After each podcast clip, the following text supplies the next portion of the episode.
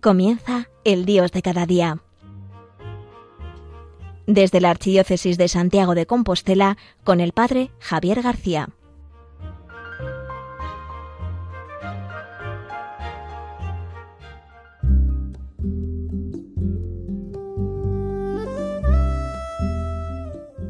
Muy buenos días a todos, queridos oyentes de Radio María. Aquí el Padre Javier García hablándoles desde Santiago de Compostela. Estamos en tiempo de Adviento, un martes más. Seguimos avanzando en estas semanas de Adviento que nos conducen hacia la Navidad para celebrar el nacimiento de Jesús, nuestro Salvador. Como la liturgia todos los años se va repitiendo, es algo cíclico en lo que vamos entrando poco a poco, el Adviento, la Navidad, la Cuaresma, la Semana Santa, cada año vamos avanzando más en el conocimiento del Señor y en la celebración de sus misterios, que no es algo baladí, sino que al celebrar sus misterios, pues hace también vida en nosotros. Y hoy nos sentimos un poco como la Virgen María, ¿eh? embarazados, preparándonos para el nacimiento de, de Jesús. Hay una cosa muy llamativa que es el anuncio que el ángel le realiza a la Virgen María cuando le dice que y le pide primeramente que si ella quiere aceptar esta invitación del Señor a ser madre de su Hijo, no alégrate, llena de gracia, el Señor está contigo, le dice en el Evangelio de Lucas. Y ella, y ella se pregunta qué saludo es ese, ¿no? Y le dice, el Señor te ha elegido, ha decidido que seas la madre de su Hijo y le llamarás Jesús, le dice él. ¿Por qué quiero hablar hoy de este tema de, del nombre de Jesús? Porque el nombre de Jesús es un nombre que no le pone la Virgen María sino que es un nombre que le pone el mismo, el mismo Dios por boca del ángel. Se va a llamar Jesús. Jesús significa Dios salva. Y eso es principalmente lo que celebramos en el Adviento, que Dios salva, que Dios tiene la capacidad de salvarnos. Por eso hoy vamos a hablar de la salvación. Yo creo que esto es lo importante del Adviento, la salvación. Hay que darse cuenta además de que la salvación eh, es, pues yo creo que lo central de nuestra fe. Cristo muere para salvarnos. Cristo nace para salvarnos. Cristo funda la iglesia para salvarnos. O sea, la salvación es un tema muy importante, no es un tema baladí, sino que es un tema nuclear, central en nuestra fe, en el cristianismo. Y este tiempo de Adviento es un tiempo también para pensar en la salvación. Por eso quiero tratar el tema de la salvación desde tres puntos muy sencillos que nos ayuden a, adentrarnos en su significado. Primero, la salvación viene de lo alto. Esto quiere decir que nosotros no somos los que nos salvamos, nosotros no nos podemos dar la salvación, sino que la salvación solamente viene de Dios, viene de Dios. Qué importante es esto, porque vivimos como un tiempo de, no sé, de que el hombre eh, se cree Prometeo. Prometeo era aquel mito griego que luchó contra los dioses para darle el fuego a los hombres, ¿no? Y vimos como este cierto prometeísmo, que el hombre es capaz de todo, que ya no hace falta a Dios, que nosotros ya no lo necesitamos, ¿no? Que luchamos contra él. Sin embargo, nosotros somos conscientes que la salvación no proviene ni de nuestro esfuerzo, ni de nuestra fuerza, ni de nuestras capacidades, sino que la salvación viene solamente de Dios. En esta sociedad en la cual se ha implantado este prometeísmo de creer que el hombre se salva a sí mismo, el Adviento nos recuerda que solo Dios salva, que la salvación viene de lo alto. Nosotros no nos podemos salvar. Hermano mío, hermana mía, tú no te puedes salvar, solo Dios salva. Nosotros podemos colaborar, pero no nos podemos salvar. Solo Jesucristo salva. Solo Jesucristo salva este mundo y solo Jesucristo nos salva a cada uno de nosotros, pecadores, pobres, humanos, pequeños. Solo Él salva. Por eso tenemos que ser conscientes de que la salvación viene de lo alto. La salvación no proviene de nosotros en esta locura de, progreso en el que avanzamos pues hacia la aniquilación ya no de Dios, sino que la próxima aniquilación es de lo humano propiamente, ¿no? Porque ya estamos aniquilando lo humano con la llegada de la máquina, del cibor, de todas estas cosas, estamos llegando a un punto ya que ni lo humano ni siquiera. Por eso la salvación solamente puede provenir de Dios, nadie más que Él nos puede salvar. Vamos a alejarnos de este prometeísmo en el que el hombre actual se ha encerrado pensando que se puede salvar a sí mismo y que no necesita a Dios para nada. Lo segundo, además de deciros que la salvación viene de lo alto, la salvación es un verdadero regalo y no lo merecemos, como todos los regalos. Un regalo es algo que te dan gratuitamente, no porque hayas hecho nada que te haga merecedor de ese regalo, sino porque alguien que te ama te lo da y te lo da gratuitamente. No como un padre, pues que es capaz todas las navidades de estar muy pendiente de regalarles cosas preciosas e importantes a sus hijos. Y a lo mejor sus hijos pues son un desastre. No han aprobado las asignaturas, eh, no han hecho un buen año, yo qué sé, no son el futuro Messi del fútbol español, pero sin embargo sus hijos son amados por sus padres. Y cuando un corazón ama, desea regalar. Por eso la salvación es un regalo, Dios que te regala, aunque no lo merezcas, Dios que te lo da, que Él te lo quiere dar, te lo quiere regalar. La salvación es un regalo, es un don. Por eso, el que recibe la salvación, el que es consciente de este regalo, vive con agradecimiento, con alegría, dando gracias por lo recibido, porque es algo que no merecemos, pero que sin embargo Dios ha querido darnos y ha querido regalarnos. Qué maravilla es esto y cuánta gente que no es cristiana se lo pierde. El descubrir que la salvación no es algo que nosotros hacemos, sino que es algo que Dios hace por nosotros. Por eso la invitación constante a que nuestro corazón se llene de agradecimiento, de alegría, de alabanza a Dios por lo bueno que es, porque nos ha salvado con este regalo. Hay una película, no sé si la habéis visto, me imagino que sí que es preciosa, que se llama El mayor regalo, del director Juan Manuel Cotelo. Yo tuve ocasión de verla en el cine con un grupo de jóvenes y era impresionante. Toda la película estaba todo el mundo escondiéndose para que no le vieran llorar, porque era muy emocionante lo que narraba esa película. Bueno, pues dentro, si la habéis visto y si no, te informo brevemente, no quiero hacerte spoiler, explicarte de qué va ni cómo termina, sino solamente decirte que uno de los testimonios fuertes de esta película se desarrolla en Ruanda. Ruanda, como bien sabéis, hace unos años, en los años 90 creo recordar, tuvo una matanza muy fuerte entre las dos etnias del país, entre Hutus y Tutsis, que se mataban simplemente porque eran de una etnia distinta y porque los poderes en ese momento, bueno, políticos, había unos intereses creados por los cuales pues una de las tribus se quería imponer a la otra. Y por eso comenzó una gran, una gran espiral de odio, en la cual descalificaban a la tribu contraria, la amenazaban, insultaban programas de radio, de televisión, hablando mal de ellos como cucarachas que debían morir, y provocó pues esta, esta, esta locura. O sea, fue una locura donde se mató muchísima gente, simplemente pues porque no eran de su tribu, de su condición, pero muchísimas muertes. Bueno, pues en la película, relatando esto, no relatan la situación de muerte que se vivió en Ruanda, sino que narra la situación de perdón que se está viviendo en Ruanda. Y aparecía el testimonio pues de una mujer eh, y de un chico que había matado a sus hijos porque eran de la etnia distinta. Y una vez que acabó todo aquel, toda aquella debacle, se acercó este hombre a, pedirle perdón y la mujer le dio su perdón y ahora él vivían casi juntos, la ayudaba diariamente, porque el perdón les había cambiado la vida.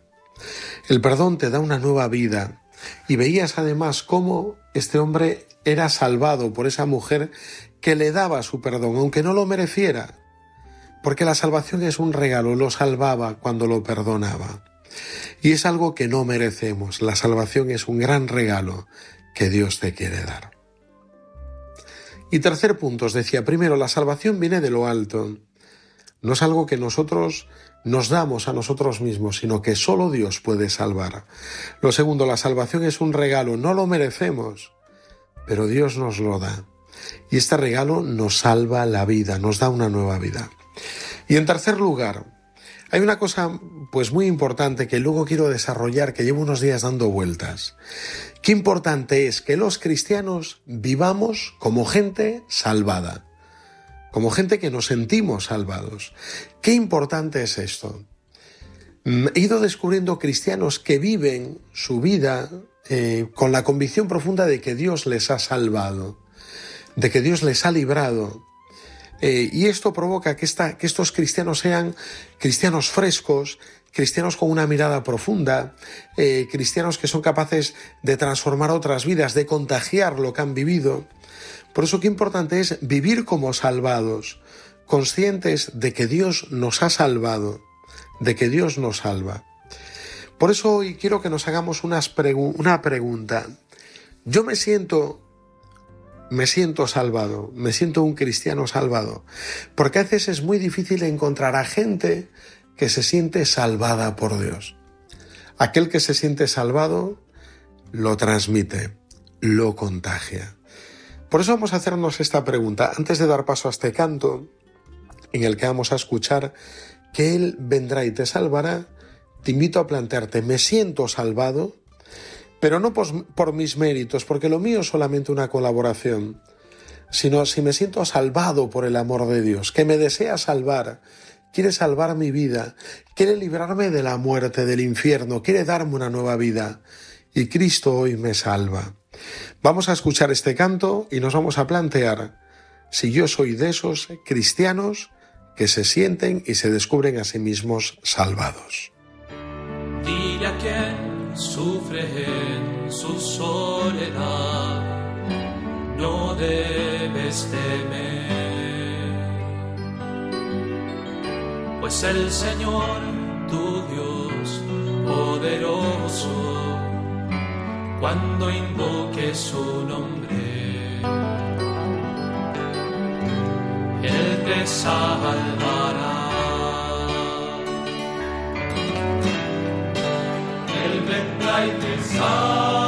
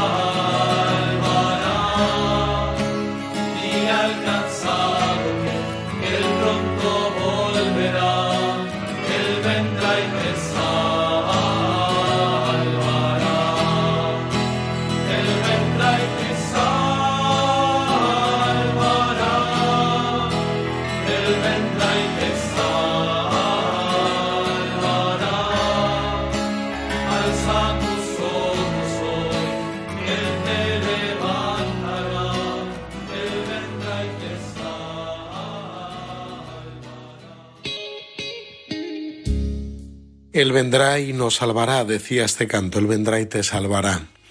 Eh, es, una realidad de este adviento el descubrir que el Señor viene a salvarnos. Aquí el Padre Javier García, hablando desde Santiago de Compostela en la radio de la Virgen. A todos los oyentes que en esta mañana habéis conectado con, con Radio María. Comenzaba el día hablando de, pues, de esas tres dimensiones de la salvación, que la salvación viene de lo alto, es algo que Dios nos da, la salvación es un regalo, no lo merecemos. Y por último, la invitación a vivir como salvados, y que nos preguntáramos si de verdad nos sentimos salvados. En esta última parte quiero centrar mi, pues, mi exposición, lo que ahora os voy a exponer porque es muy importante que todos los cristianos nos sintamos salvados por Dios. Cuando uno se siente salvado, la vida cambia, o sea, la, la vida es distinta. Tiene otro color, tiene otro sabor. ¿Cuántas veces nos encontramos apenados, volcados sobre nosotros mismos, hundidos, porque pensamos que la salvación viene de nosotros y no, Dios nos salva y tenemos que vivir como salvados. ¿Qué distingue a un cristiano salvado?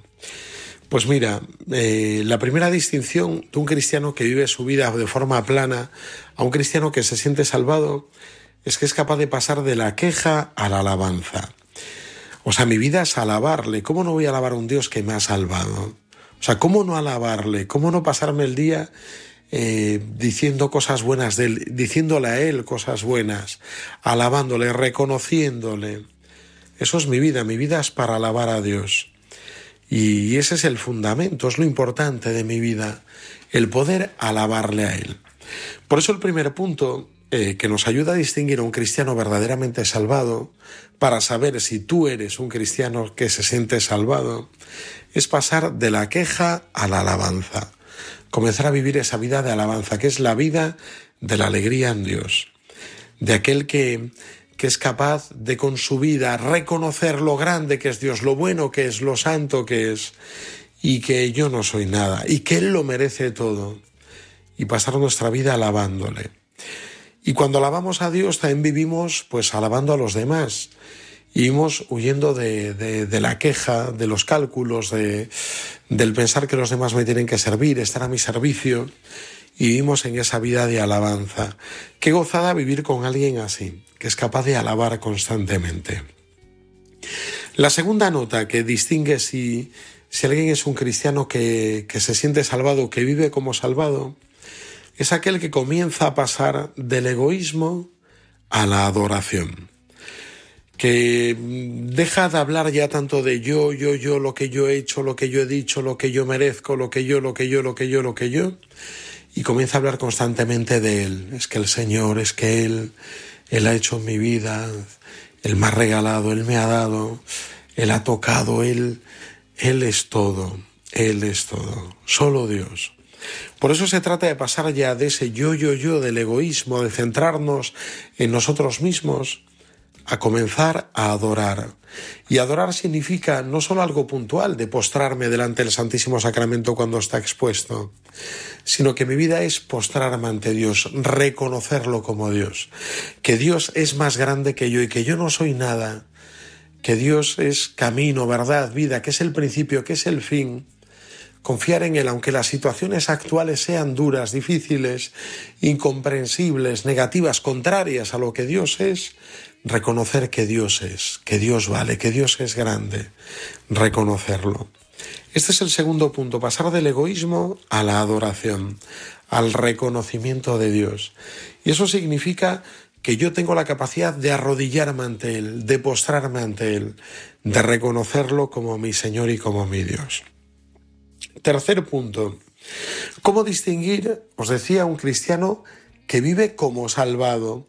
Lo primero, pasar de la queja a la alabanza. Lo segundo, pasar del egoísmo a la adoración. Y lo tercero, pasar del pedir al agradecer. Cuando uno no se siente cristiano salvado, sino que se siente pues un cristiano con derechos, con méritos adquiridos, con derechos adquiridos porque los ha conseguido, porque los ha trabajado, pues se pasa la vida entera pidiéndole a Dios, diciéndole, mira Señor, yo te doy, pero tú también me tienes que dar. yo te, yo te estoy dando mi vida mi tiempo, pues tú también tienes que darme cosas que yo necesite, que son importantes, que otros necesitan. Eh, y por eso el cristiano que vive como salvado pasa allá de la petición al agradecimiento. Cuando uno pide, Señor, quítame esto, que no puedo con ello, no lo doy quitado de encima. Un cristiano salvado le diría, pues te doy gracias, Señor, porque esta situación me permite reconocer lo pobre que soy me permite reconocer mi debilidad, mi fragilidad, y por ello te doy gracias, te doy gracias. Y, dar este paso es cambiar la visión que tenemos sobre nuestra vida y sobre las cosas. Eh, ya no nos pasamos tanto tiempo preocupados de que el Señor nos dé a lo que nosotros buscamos, sino de agradecerle lo que nos da, lo bueno y lo malo, como decía San Pablo, ¿no? Agradecer a Dios todo. Y todo es agradecerle lo bueno y lo malo, todo lo que hay en mi vida. Por eso este paso, pasar de la petición al agradecimiento. Que nuestra boca esté constantemente la palabra gracias, gracias Señor, gracias, gracias por lo que me das, gracias por lo que me quitas, como aquella oración, ¿no? De Job. El Señor me lo dio, el Señor me lo quitó. Bendito sea el nombre del Señor, bendito sea su nombre. Bendito sea. Qué maravilla poder vivir así, pasando la vida agradeciendo a Dios. Bueno, y cuarto punto. ¿Cuál sería el, el cuarto punto que distingue a un cristiano salvado? Que tú puedas decir, yo vivo como cristiano salvado. Si vivo como cristiano salvado, quiere decir que he dado estos cuatro pasos, que he pasado de la queja a la alabanza, que he pasado de centrarme en mí mismo a la adoración, y que he pasado de la continua petición del pedir por derechos propios al agradecimiento. El cuarto punto es el paso que el Señor da en el Evangelio y que nos narra en la última cena, en el, en el lavatorio de los pies. Pasar de ser servido a servir. Qué importante es esto, que nuestra vida sea el servicio, vivir sirviendo a Dios y sirviendo a Dios también vivir sirviendo a los hermanos. El cristiano salvado pasa su vida sirviendo, descubre su vida como un servicio. Estos días atrás hemos tenido aquí en Santiago de Compostela el retiro de FETA de jóvenes, pues que preparan un retiro para otros jóvenes. Y los jóvenes que preparan el retiro se llaman servidores, mientras que los que hacen el retiro se llaman caminantes. Y fue precioso ver cómo al final del retiro cuando alguno de los caminantes pues compartía lo que había vivido y tal con los demás, decía, yo quiero servir como vosotros habéis servido, yo quiero servir, quiero servir. Bueno, pues yo pensaba, si nosotros mirando a Jesús somos capaces de decir lo mismo, yo quiero servir, Señor, como tú has servido, porque me has salvado y vivo como salvado, deseo vivir como alguien salvado, como tú también, y vivir mi vida sirviendo a los demás. Este es el gran paso que tenemos que dar. Pasar de ser servidos a servir. El cristiano salvado es un cristiano que no se mide, que está al servicio a lo que necesiten los demás sin quemarse, eh, con una disponibilidad grande y con un corazón sencillo al servicio de los demás. En los puestos a veces más oscuros, más sencillos, en los puestos que tienen menos brillo, allí están sirviendo. Qué importante es servir. Bueno, pues yo diría, y te invitaría en este día, que le pidas al Señor muy intensamente sentirte salvado por Él, tener experiencia de salvación, que esto al final es la conversión. Cuando los jóvenes narran eh, su experiencia de conversión, de cómo han conocido a Dios, la mayor parte de ellos lo que narran es cómo Dios les ha salvado, les ha sacado de la situación en la que estaban de vacío, de soledad, y han descubierto una nueva vida, una salvación, han empezado la vida en Dios, la vida en Cristo. Pues a esto estamos todos llamados, a vivir a vivir en la salvación, vivir como cristianos salvados, redimidos por este Dios que se ha enamorado y que se, hace hombre por nosotros. Y estas son las cuatro notas. Que hoy quiero que te preguntes, ¿vivo yo estas cuatro notas? ¿He dado estos cuatro pasos? ¿O necesito darlos? Pasar de la queja a la alabanza, pasar del egoísmo, yo, yo, yo, mi vida volcada en mí, a la adoración, pasar de la petición constante de aquel que cree que, tiene méritos para pedir, al agradecimiento y por último pasar de ser servido a servir. Vamos a preguntárnoslo hoy ante Jesús en este tiempo de Adviento. Jesús va a nacer, Jesús, ese que significa Dios salva, y te invita a vivir como salvado, acogiéndolo en tu vida. Pues querido amigo, en esta mañana desde Radio María te invito a planteártelo ante Él y así no vives como salvado, a que le pidas vivir como salvado. Feliz martes y un fuerte abrazo a todos desde Santiago de Compostela.